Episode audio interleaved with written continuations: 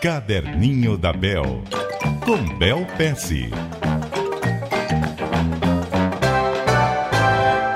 Muito bom dia para você, Bel. Bom dia, Milton. Bom dia, ouvintes. Hoje nós vamos falar de como desenhar a experiência do cliente. Explique para nós esse conceito. Foram alguns caderninhos que a gente fez o ano passado, chamaram bastante atenção.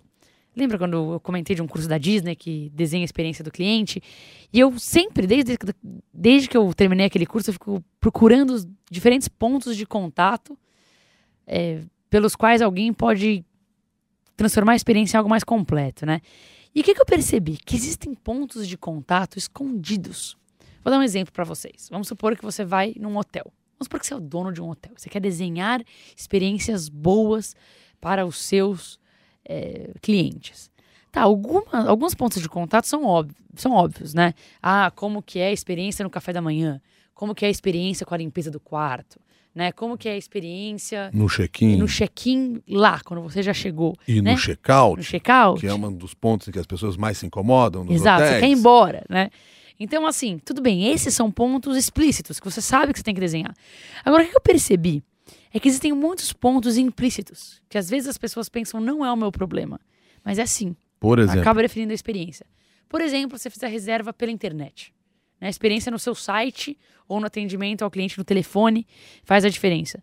Nessas férias eu tive uma experiência engraçada. Quer dizer, foi engraçada porque ninguém morreu, né? Mas foi meio tensa.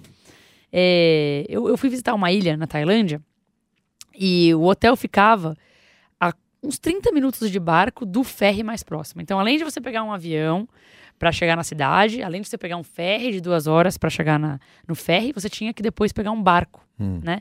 Só que aconteceu, a gente nem sabia isso, a gente achou que era do lado do ferry. E o hotel não avisou. Bom, a gente chegou lá, tinha um monte de gente oferecendo barquinho, a gente se foi no barquinho, tava uma tempestade. Eu juro que foi o mais próximo de eu morrer na minha vida. Foi uma tempestade absurda, um barquinho minúsculo. foi uma experiência marcante. Eu adorei, porque eu me diverti, mas a verdade é eu nunca me senti tão impotente diante de ondas gigantescas. Sem brincadeira. Foi uma coisa, agora é engraçado, mas foi uma coisa bizarra. Os 40 minutos, não foi, não foi meia hora, durou uma hora e meia, foi um terror. Bom, chegamos lá em pânico, né? Mas você pensa, num hotel, o hotel poderia pensar, a experiência de como o cliente chega aqui não é problema meu. O problema meu é a partir do momento que o cara chega aqui. Só que não, né? A experiência como você chega é a experiência do hotel também. A gente deixou uma notícia, a gente falou depois, a gente conversou com o hotel e falou: Poxa, por que, que depois da reserva vocês não mandaram um e-mail falando como chegar ao hotel? Temos um barquinho do hotel.